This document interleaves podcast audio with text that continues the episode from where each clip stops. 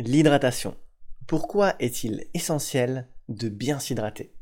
Comme vous le savez, l'eau est le premier constituant de notre corps. On en trouve absolument partout. On en trouve dans nos différents organes, dans nos cellules, et partout où l'eau est présente, elle y joue un rôle. Par exemple, dans notre squelette, elle va permettre à la lubrification de nos articulations. Dans notre sang, elle va permettre la circulation des nutriments et de l'oxygène à toutes les cellules et à tous les organes de notre corps, afin de bien les alimenter. Elle va permettre, dans notre peau, d'évacuer l'excédent de chaleur sous la forme de transpiration, afin de maintenir la température de notre corps à l'équilibre et d'éviter qu'il ne surchauffe, par exemple lorsque l'on fait du sport. Ainsi, vous l'aurez compris, l'eau a de nombreux fonctionnements à travers le corps. Et lorsque nous sommes déshydratés, notre corps va moins bien fonctionner. Et ça va impacter à différents niveaux. Par exemple, ça va impacter sur nos capacités intellectuelles. On le sent en été, c'est plus difficile de rester concentré et de bien mémoriser les informations. Ça va aussi impacter sur nos capacités physiques, et notamment sur notre force musculaire et notre capacité d'endurance. Et enfin, cela va impacter sur notre sensation de fatigue, qui est un message de notre corps pour nous dire que notre corps manque de certains éléments pour bien fonctionner. Qu'est-ce qu'une hydratation idéale? Si on devait donner la définition de l'hydratation idéale, ça serait tout simplement l'hydratation qui est la plus proche de nos pertes en eau tout au long de la journée. Comme d'habitude, c'est toujours la notion d'équilibre qui prime. Ainsi, si vous apportez suffisamment d'eau et suffisamment d'aliments riches en eau pour compenser nos pertes, vous aurez tout ce qu'il faut pour bien réhydrater votre corps. Les besoins en eau varient d'un individu à l'autre, en fonction de son poids. Les personnes en général qui ont un poids élevé ont nécessairement plus d'eau à travers le corps, donc elles auront besoin de boire davantage. Ça va dépendre bien sûr aussi en fonction du climat et de la température. S'il fait plus chaud, on aura besoin de boire davantage, mais aussi en fonction de notre génétique. Certaines personnes vont transpirer plus que d'autres. Ainsi, en moyenne, veillez à boire entre 8 à 10 verres d'eau au minimum sur la journée.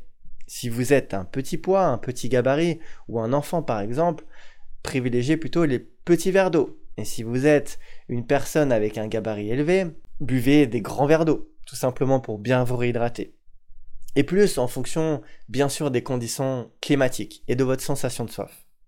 Voici quelques conseils pour bien vous hydrater en pratique. Le premier, c'est de boire tout au long de la journée, du lever jusqu'au coucher. La répartition des apports sur la journée est aussi importante que la quantité bue.